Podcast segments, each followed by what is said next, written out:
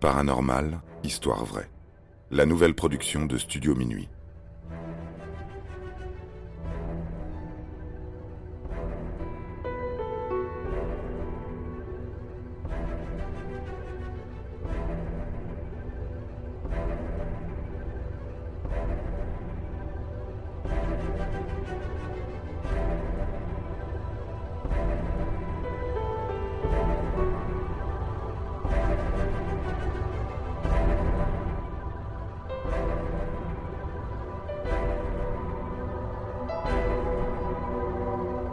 L'affaire Loudun. Un démon chez les bonnes sœurs. En cette année 1632, la France est un pays meurtri. Entre peste noire et guerre de religion, l'Église vit ses heures les plus sombres. Le cardinal de Richelieu tente coûte que coûte de rétablir l'ordre. Les blasphémateurs sont pourchassés, les supposées sorcières sont condamnées et les prêtres dissidents sont exécutés. C'est notamment le cas du père Urbain Grandier, révolutionnaire et libertin, accusé d'avoir engendré l'un des cas de possession les plus mystérieux de ce siècle. Nous sommes à Loudun, une petite ville fortifiée située dans l'ouest de la France. Elle abrite le couvent des Ursulines. C'est une petite bâtisse, comme l'on trouve un peu partout, dans laquelle habite un petit groupe de religieuses. Le couvent de Loudun ne comporte que 17 membres tous vont être frappés du même mal.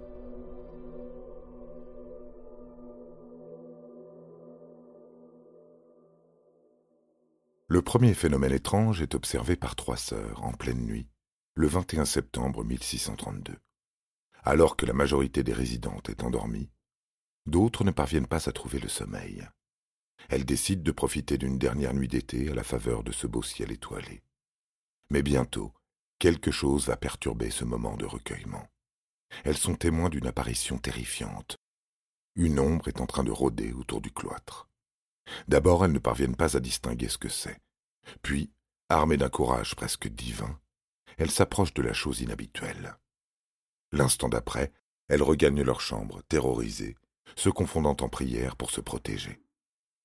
Le lendemain matin, les trois sœurs se précipitent chez la mère supérieure, que tout le monde surnomme Jeanne des Anges. Jeanne est désemparée. Elle trouve ses consoeurs dans un grand état de panique.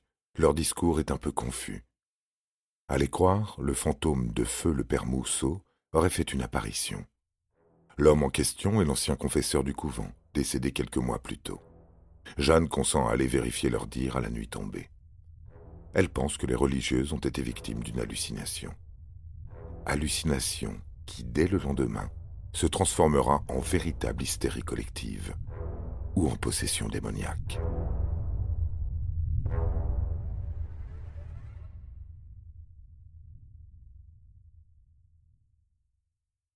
Le 23 septembre au matin, la messe rassemble toutes les sœurs dans l'église du couvent. Les chants religieux résonnent dans l'édifice. S'ensuivent quelques louanges, mais aussi des cris. Des diableries comme on pouvait le dire à cette époque. Jeanne des Anges observe les trois mêmes sœurs en pleine convulsion. Elles hurlent, se mettent à baver, et un étrange filament blanc apparaît autour des lèvres. Jeanne y voit là la marque du démon.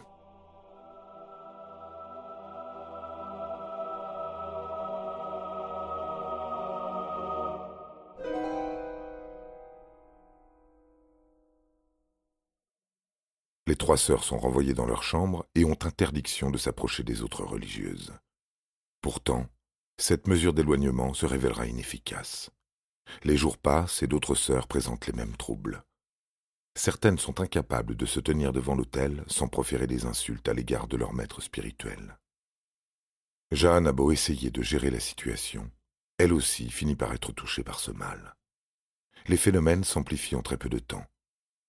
Les religieuses ne se contentent plus de convulser, elles organisent des orgies dans le couvent, n'hésitant pas à souiller par des actes sexuels des objets religieux. Plusieurs témoins, des membres de l'Église qui avaient l'habitude de rendre visite aux sœurs, assistent à ces scènes de pure démence.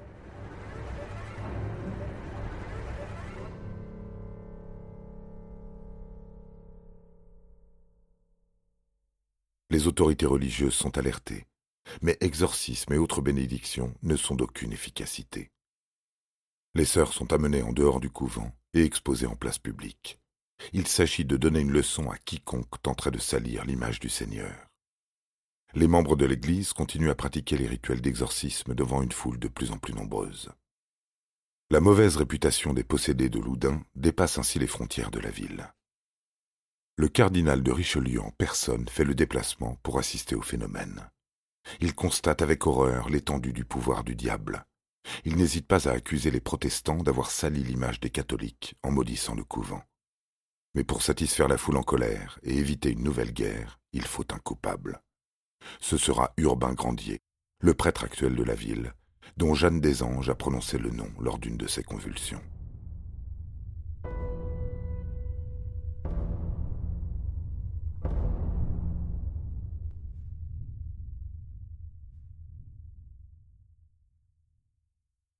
Il est vrai que le passé de cet étrange personnage ne joue pas en sa faveur.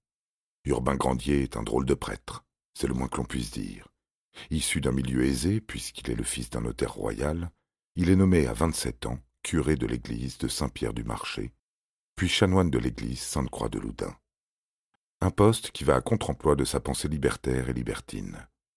En effet, ce n'est pas parce qu'il est prêtre qu'il compte se plier aux exigences de l'autorité religieuse. Ses discours attirent les foules. Jamais église dans ce pays n'a été autant envahie de curieux que celle de Loudun. On vient écouter ses allocutions teintées de messages révolutionnaires à l'encontre du pouvoir actuel. Parmi ses fidèles, il y a de nombreuses femmes qu'il se plaît à séduire. Il brise ses vœux d'abstinence à plusieurs reprises par amour de la chair. Une passion dévorante pour les femmes qui le conduira à commettre le pire des affronts. Le procureur du roi, Louis Trinquant, lui confie sa jeune fille de quinze ans, afin qu'elle puisse améliorer son latin. Urbain Grandier préférera lui apprendre des leçons d'un autre genre. L'adolescente perd sa virginité et tombe enceinte. Le père Grandier, en apprenant la nouvelle, est horrifié. Personne ne devra apprendre ce qu'il a fait. Il préfère abandonner la jeune fille pour se mettre en ménage avec une jeune femme issue de la noblesse, Madeleine de Brou. Cette dernière, plus traditionnaliste que son amant, ne peut considérer une relation amoureuse sans mariage. L'homme, très amoureux d'elle, décide de braver les lois ecclésiastiques à travers l'écriture d'un pamphlet. Traité contre le célibat des prêtres. Son argumentaire est si juste qu'il gagne son premier procès pour débauche. Il avait été arrêté après que les autorités religieuses avaient appris son mariage secret avec Madeleine de Brou. Dès lors, Urbain Grandier est dans le collimateur de la justice. Il vaut mieux se montrer discret pour ne pas risquer à nouveau sa carrière, pour ne pas dire sa vie. Quelques années plus tard, il commettra une erreur en refusant le poste de confesseur proposé par Jeanne des Anges. Cette dernière, vexée, engagera le chanoine Mignon, l'ennemi juré de Grandier. Ainsi, dans cette affaire des possédés de Loudun, c'est la vengeance qui conduira Grandier à sa perte.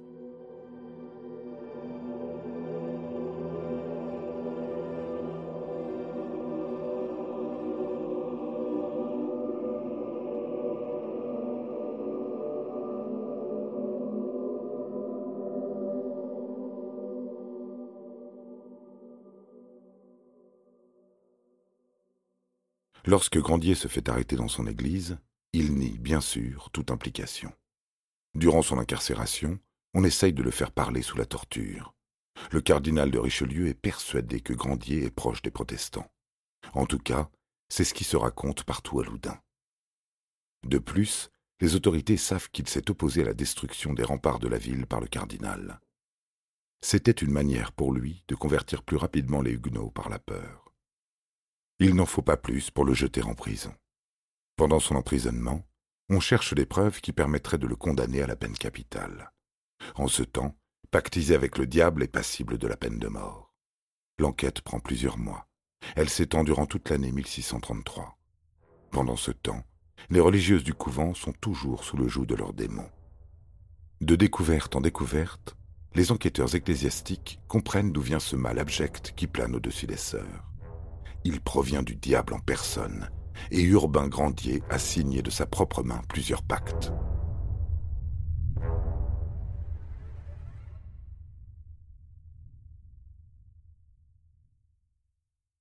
Le 18 août 1634, le père Grandier meurt par les flammes devant une foule de six mille spectateurs.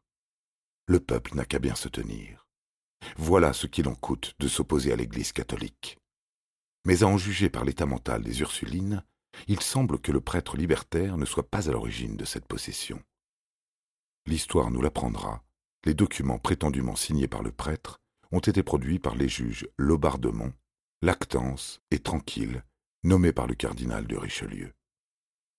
Pendant ce temps, les bonnes sœurs continuent de jurer devant la croix, lorsqu'elles ne font pas des gestes obscènes qu'on s'abstiendra de décrire. Il faudra attendre 1637, soit quatre ans après la condamnation de Grandier, pour que le phénomène s'arrête. Comment les sœurs sont-elles parvenues à revenir sur le droit chemin? Personne ne le sait. Certains attribuent ce miracle à Jeanne des Anges en personne.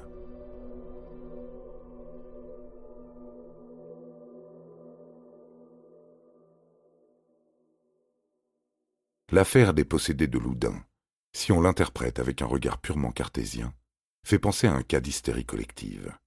Ces cas sont rares dans l'histoire du monde, mais ils n'en restent pas moins impressionnants. On peut citer par exemple la danse diabolique de Strasbourg, ou plus récemment, l'affaire des pensionnaires de Girlstown. L'accusation du père Urbain Grandier peut s'expliquer de deux manières différentes. La première, et la plus simple, sont que ses sœurs ont pensé à cet homme parce qu'il faisait beaucoup parler de lui à l'époque. La seconde pourrait être la mauvaise influence du père Mignon. Ce dernier, ainsi que d'autres religieux de Loudun, ont mené une véritable chasse aux sorcières à l'encontre du prêtre pendant plus de dix ans. Des historiens pensent que la possession démoniaque était en réalité un coup monté par Jeanne des Anges. Elle et ses consoeurs pouvaient ainsi prétendre à une pension provenant des caisses du royaume. Rappelons que sœur Jeanne avait une véritable dent contre Grandier. Ayant également des tendances paranoïaques, il n'est pas étonnant qu'elle ait soupçonné le prêtre d'être un suppôt de Satan. Plus de quatre siècles après la libération des Ursulines de leurs démons, on débat encore sur l'authenticité du phénomène. Les possédés de Loudun ont inspiré de nombreux films. Le plus intrigant, c'est que ce n'est pas le seul cas de possession en France impliquant des sœurs catholiques à cette époque. L'affaire de Loudun est comparable à celle des sœurs d'Aix-en-Provence, de Louviers et d'Aussonne, respectivement survenues en 1609, 1642 et 1658. Une époque formidable pour le diable que ce XVIIe siècle.